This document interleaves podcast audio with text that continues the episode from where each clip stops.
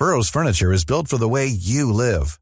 From ensuring easy assembly and disassembly to honoring highly requested new colors for their award-winning seating, they always have their customers in mind. Their modular seating is made out of durable materials to last and grow with you. And with Burrow, you always get fast, free shipping. Get up to 60% off during Burrow's Memorial Day sale at burrow.com slash ACAST. That's burrow.com slash ACAST. burrow.com slash ACAST.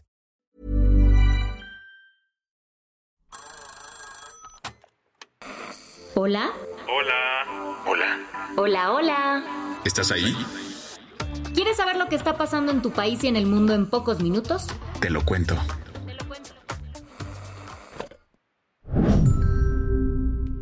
Hoy es viernes 8 de septiembre de 2023 y estas son las principales noticias del día.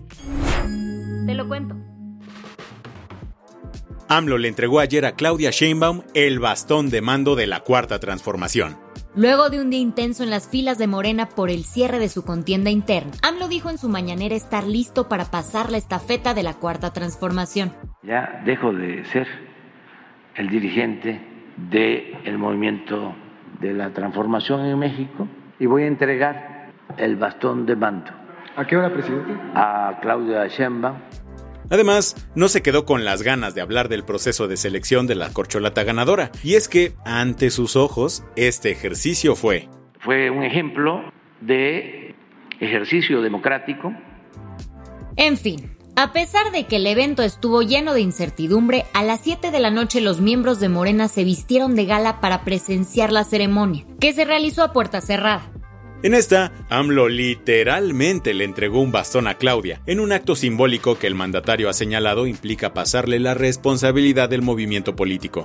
Eso sí, el gran ausente fue Marcelo Ebrard, que el día de ayer estuvo analizando la idea de lanzarse a la presidencial como candidato independiente.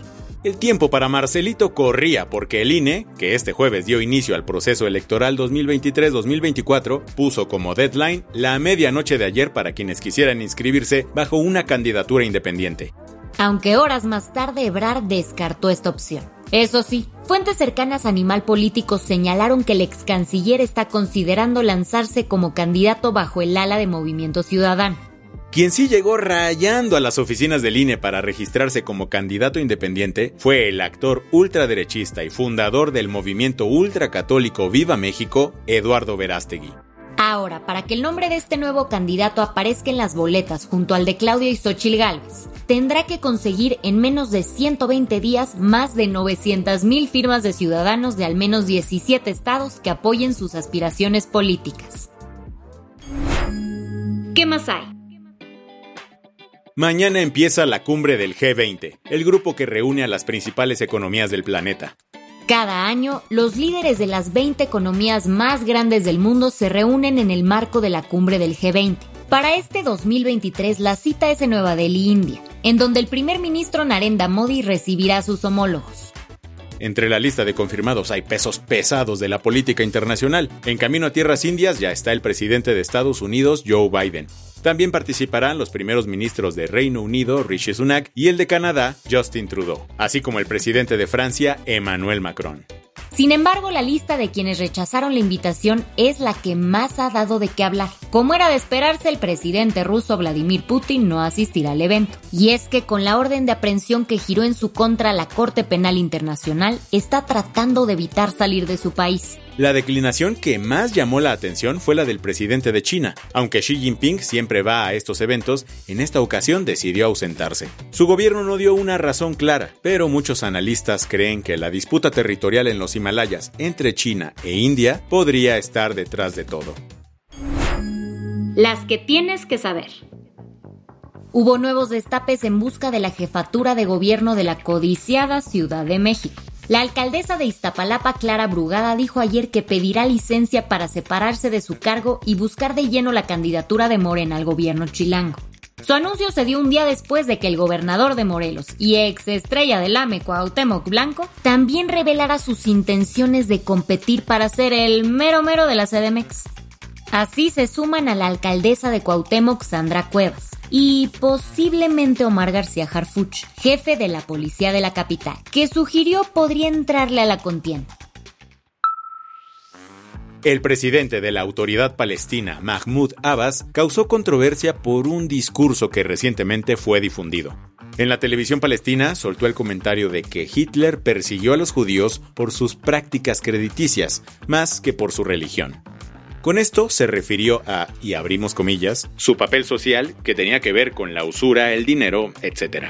Hizo estas declaraciones hace dos semanas, pero este miércoles fueron difundidas a un público más amplio por el Instituto de Investigación de Medios de Medio Oriente. Ante esto, funcionarios israelíes y europeos calificaron los dichos como profundamente ofensivos y antisemitas.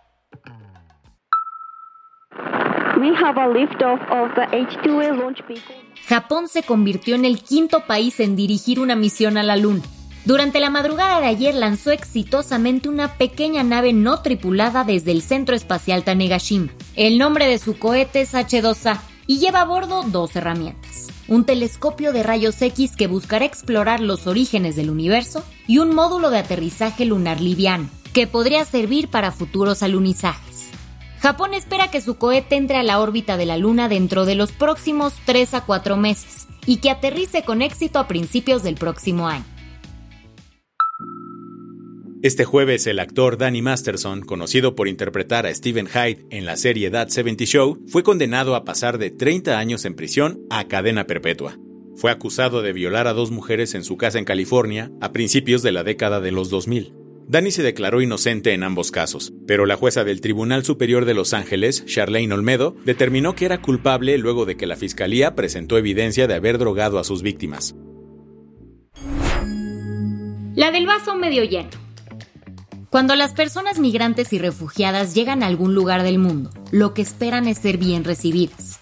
Para fomentar esto, una destacada organización sin fines de lucro estadounidense llamada Welcoming America anunció que emprenderá su proyecto Welcoming Week en México. ¿Cómo estará el asunto? A partir de hoy hasta el 17 de septiembre, organizaciones como Sin Fronteras, el Centro de Apoyo Marista al Migrante, Haz Movilidad y Espacio Migrante ofrecerán actividades culturales y académicas en Ciudad de México, Querétaro y Tijuana. Su objetivo es promover valores de acogida que le echen la mano a las personas en movilidad. No te lo pierdas.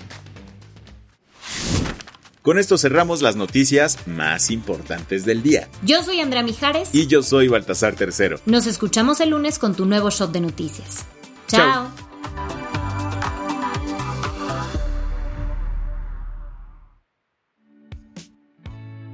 El guion de este episodio estuvo a cargo de Aisha Yanavi y Lucía Corona.